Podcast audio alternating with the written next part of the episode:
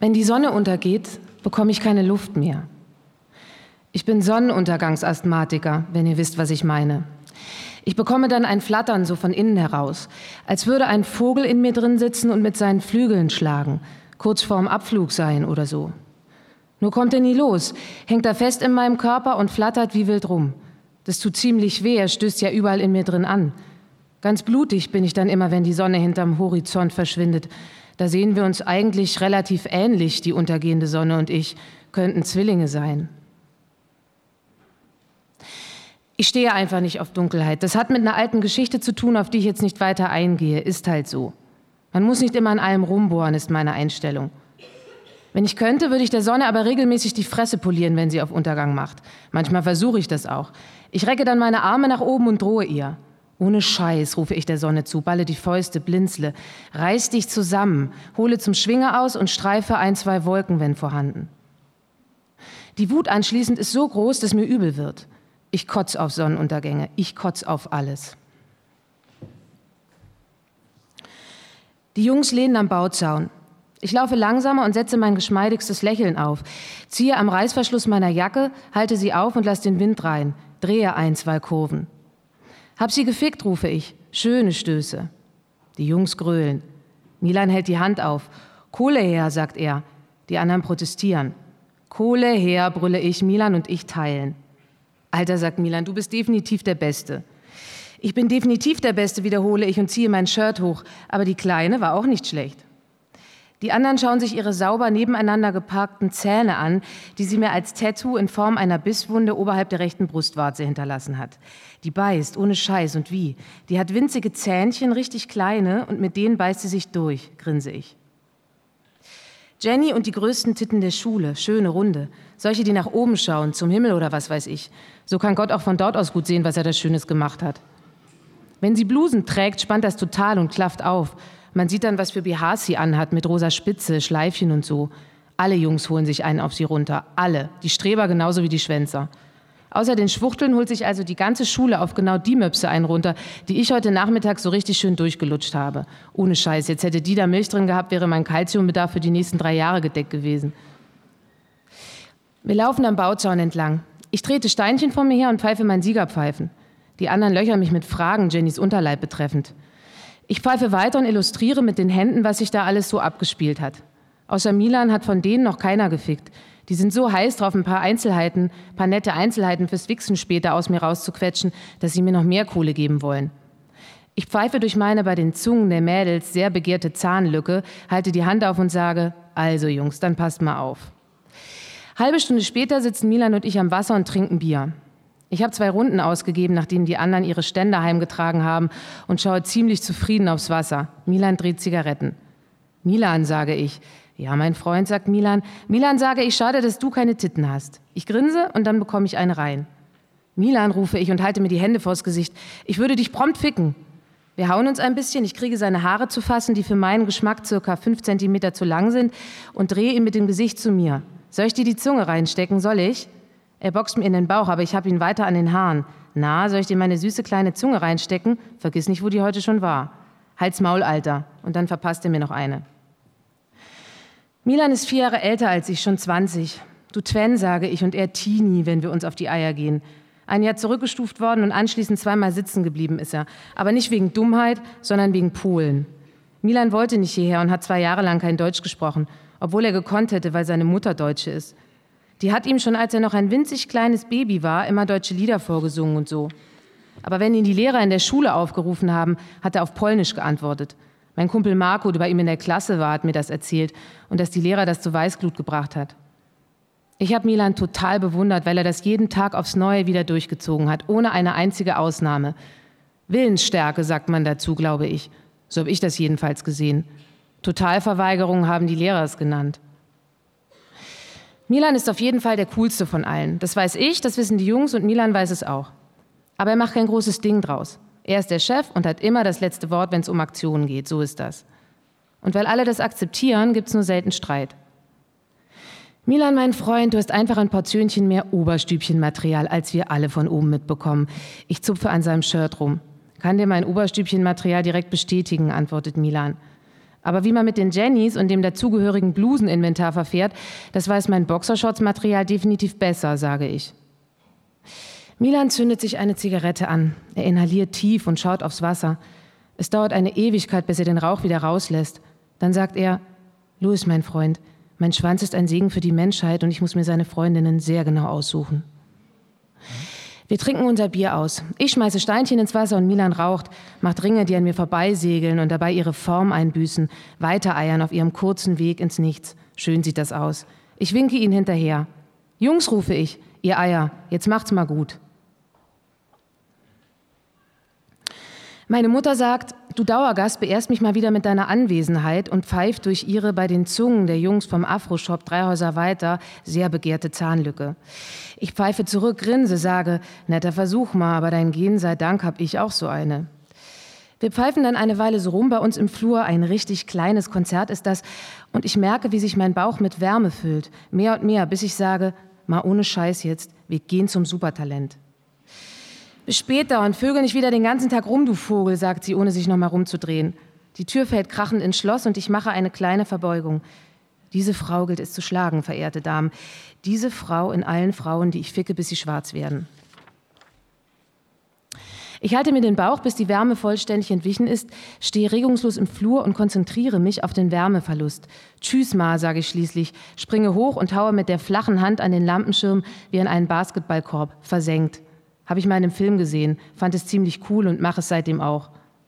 Aus dem Kühlschrank angle ich mir eine eingeschweißte Packung Mortadella, reiße sie mit den Zähnen auf und stecke mir drei Scheiben auf einmal in den Mund. Dann noch eine hinterher, bevor ich die Balkontür öffne und nach draußen trete. Zehnter Stock, die Stadt liegt mir zu Füßen. Als Kind habe ich unglaubliche Angst davor gehabt, darunter zu schauen. Ich habe mich dann immer am Geländer festgehalten und gemerkt, wie mein Atem schneller wurde, mein Herz zu rasen anfing. Hab innerlich gezählt, mich getestet, wie lange ich es aushalte. Am Anfang war ich schlecht. Bei zehn spätestens musste ich jedes Mal abbrechen und mich mit einem riesigen, nicht gerade eleganten Sprung zurück in die Wohnung wuchten. Hab jeden Tag trainiert, immer wenn ich alleine war, manchmal mehrere Stunden lang, so dass ich abends völlig erschöpft war und Ma sich wunderte. Was machst du den ganzen Tag, Louis? Lernen, sagte ich, und sie pfiff und sagte, Spaßvogel. Das ist der Triumph, sage ich laut. Das ist der Triumph, brülle ich, und die Stadt unter mir zittert. Die Stadt, das Mädchen, mein Mädchen. Ich bin der Trainer und ich bin die Mannschaft. Das ist mein Motto. Wenn ich genug Kohle zusammen habe von den Fickwetten, lasse ich mir den Satz auf den Rücken tätowieren. Natürlich auf Englisch, über die Schultern, wie Flügel, sowas in der Art. Ich schicke eine Scheibe Mortadella über die Brüstung auf die Reise und jule ihr hinterher. Dann stecke ich mir die restlichen Scheiben alle auf einmal in den Mund. Ich kaue, ich lutsche, quetsche schöne Würmchen durch meine Lücke. Ich hab Wurstbrei im Mund, sage ich laut und muss lachen. Ich hab Wurstbrei im Mund, brülle ich und es spritzt ordentlich. Mein Mund hat einen Orgasmus. Ich breite die Arme aus. Mein Mund kommt voll, kreische ich der Stadt entgegen. Und sie antwortet, antwortet mir wie immer. Louis, jault es aus den Motoren der Autos. I love you too.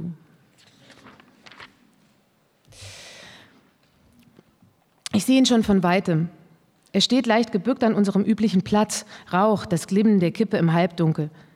Es dämmert und ich werfe einen verächtlichen Blick Richtung Himmel. Milan trägt die Basecap, die ich ihm letztes Jahr geschenkt habe. Die hatte er noch nie auf. Ich gehe auf ihn zu, winke kurz. Als er mich sieht, schnipst er die Kippe weg und richtet sich auf. Milan sieht anders aus, irgendwie rot. Er hat Wangen wie ein polierter Weihnachtsapfel, denke ich. Ich kenne Milan nur blass. Milan scheut die Sonne. Ich bin ein Porzellanpüppchen, sagt er immer. Er hat Angst vor Hautkrebs, weil sein Vater daran gestorben ist und sein Onkel auch. In der Regel geht er alle zwei Wochen zum Arzt zur Leberfleckenkontrolle. Da lässt er sein ganzes Geld, seinen Anteil aus den Fickwetten. Er untersucht sich zusätzlich selbst, dauernd. Milan, du Fummler, sage ich immer, jetzt lass mal deine Flecken in Ruhe, die werden schon ganz feucht von dem vielen Begrabsche. Ich schaue ihn an. Was gibt's denn so Dringendes, mein Freund? Er starrt auf den Boden, hat die Hände in den Jackentaschen und malt mit dem Schuh Kreise ins Gras. Milan, sage ich, und sehe erst jetzt, dass er seine Hose auf links trägt. Milan öffnet den Mund und schließt ihn wieder. Ich warte und starre auf seine Hose, die offen steht. Milan fingert nervös in den Taschen seiner Jacke rum, eine Zigarettenschachtel kommt zum Vorschein. Kein Tabak, sage ich, was denn da los? Milan zündet sich eine an. Er macht tiefe Züge, einen nach dem anderen, ohne den Rauch rauszulassen. Ich glotze ihn an. Milan, sage ich, was machst du? Ich rauche, sagt Milan, und der Rauch quillt ihm dabei aus dem Mund. Er starrt mich an. Dann nimmt er einen weiteren Zug noch ein und noch ein. Ich stütze die Arme in die Seiten und beuge mich nach vorne. Milan starrt und inhaliert, lässt den Rauch durch die Nase raus. Du siehst aus wie so ein beschissener Vulkan, sage ich und pruste los. Wir ficken, sagt er in mein Prusten hinein. Die Zigarette ist mittlerweile ganz heiß geraucht und glüht rot zwischen seinen Fingern. Pass mal auf, sage ich und mache eine Bewegung mit dem Kopf zur Zigarette hin. Milan reagiert nicht und starrt mich mit zugekniffenen Augen weiter an. Ich schüttle den Kopf, sage, jetzt pass doch mal auf, du verbrennst dich doch. Ohne mich aus den Augen zu lassen, hebt er die Kippe zum Mund und zieht so lange daran, bis die Glut seine Haut erreicht. Es zischt ganz leise, als er die Hand wieder senkt. Ich glotze ihn fassungslos an. Sag mal, spinnst du, sage ich, und schlage ihm die Zigarette mit einer schnellen Bewegung aus der Hand. Susanne, sagt Milan, und es klingt, als ob er sich eine fremde Stimme dafür ausgeliehen hat. Ich starre ihn an. Susanne? Das leise Rascheln der Uferbäume im Wind. Welche Susanne? sage ich. Milans Augen verengen sich. Welche Susanne? sage ich lauter und höre, wie meine Stimme seltsam brüchig wird, wie Stimmbruch oder wie wenn man was verschluckt hat. Ich starre Milan an. Seine Wangen glühen rot. Die glühen ja, denke ich, und die sind bestimmt schön warm. Ich verspüre ein starkes Verlangen, sie zu berühren. Ich denke, I'm the trainer und habe das große Bedürfnis, den Arm nach Milans Wangen auszustrecken. Dann merke ich, wie der Trainer meine linke Körperhälfte lahmlegt. Schlaganfall, denke ich, und viel zu jung kann nicht sein. Die ganze Kraft verlagert sich von links nach rechts. Seltsam, denke ich, das muss seltsam aussehen. Dann, ohne mein Zutun, ballt sich meine Faust. Ich hole aus und Milan schlägt mir mitten ins Gesicht. Als ich wieder zu mir komme, ist es dunkel. Mein Kopf fühlt sich an, als säße jemand drauf. Dann ein Geräusch von links. Ich hebe den Kopf und sehe Milan auf einem unwirklich großen Stein am Ufer sitzen. Er raucht und schnipst die Zigarette weg. Ich lasse den Kopf wieder sinken und versuche mich auf einen einzelnen Stern über mir zu konzentrieren. Damals, als ich klein war, habe ich mir mal ausgemalt, wie es wäre, im All zu verschwinden, mit Astronautenanzug und allem Pipapo. Ich hatte die Bilder der Mondlandung irgendwann im Fernsehen gesehen und wie die Astronauten über den weißen Kratern schwebten. Ohne Scheiß jetzt. Ich habe nicht verstanden, warum die zurückgekommen waren. Das sah so viel cooler aus da oben als bei uns. Und diese Schwerelosigkeit, also Hammer. Zum Geburtstag habe ich mir die Videokassette mit der Mondlandung drauf gewünscht, mit Interviews der Astronauten und so weiter. Aus einem alten Farbeimer baute ich mir einen Helm. Ich schnitt ein Loch rein und klebte von innen Klarsichtfolie über das Loch. Dann zog ich meinen Schneeanzug an und wickelte mir Klopapier um Arme und Beine, wofür ich jedes Mal mindestens drei Rollen brauchte. Ich setzte den Eimer falsch rum auf den Kopf und jaulte wie ein Wolf laut auf. Ma, rief ich, Moonboots. Sie half mir erst in den einen ihrer für, mich vier Nummern zu großen Stiefel, dann in den anderen. Und ich machte zeitlupenartig riesige Schritte auf der Sofagarnitur und auf den Betten, in deren viel zu weichen Matratzen ich schön tief einsank. Susanne, also Ma, im Regenmantel und mit nassen Haaren irgendwann sonntags. Es regnet und windet so stark, dass ich nicht verstehe, was sie mir zuruft. Aber sie breitet die Arme aus und ich renne hinein. Ich weiß gar nicht mehr, ob das wirklich passiert ist. Eher nicht. Vielleicht war das auch nur in irgendeinem Film. Aber ich habe so oft daran denken müssen, immer wenn ich vor etwas Angst hatte und bevor ich zum Trainer und zum Team wurde, dass es heute in der Erinnerung wahrer ist als wahr. Langsam setze ich mich auf. Mein Schädel fühlt sich zehnfach vergrößert an und meine Nase schmerzt. Kein Blut, sage ich leise, als ich sie berühre und bin fast ein bisschen sauer. Dann stehe ich auf. Milan raucht wieder und schaut aufs Wasser. Ich stecke die Hände in die Hosentaschen und schaue ebenfalls aufs Wasser. Nach einer Weile steht auch Milan auf. Unentschlossen sieht er an sich runter. Ach deshalb, sagt er halblaut und so, als wäre er allein. Er zieht die Hose aus und richtet sich herum wieder an. Seine Beine leuchten blass wie der Mond oder wie im Strobo. Wir starren beide geradeaus. Eine Sternschnuppe hat ihren Auftritt. Lass uns gehen, sage ich. Danke.